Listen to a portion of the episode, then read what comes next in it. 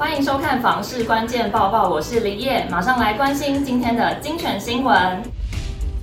买房子常常遇到选择楼层的问题，我们买低楼层的时候回家很方便，但就怕噪音还有蚊虫的问题。那买高楼层好了，视野好又安静。不过如果遇到电梯故障的时候，就非常的麻烦。房产达人卖厝阿明就曾列出中高楼层的优缺点。六至七楼稍微有风景可以观赏，潮湿问题比较少，但是光照稍微不足，噪音也比较大。八至十二楼有风景可以观赏，日照空气比较好，不过遇到停电的话，上下楼层会比较不便。而十三至二十楼采光佳，日照时间较长，视野也不错，噪音较少，不过楼价较高，逃生比较不方便。至于二十楼以上的楼层，安静，视野辽阔，无蚊虫噪音，但是空气相对稀薄，不适合心脏相关疾病的人居住，逃生也比较不容易。不过，若是以景观为前提，就必须考量周遭建物与自身房子的面向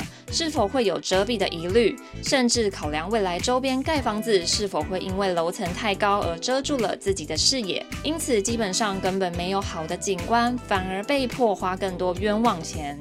很多人都说买完房子很踏实、很快乐，但好像不是大家都这么觉得耶。知名的 YouTuber 黄大千就分享了两大缺点。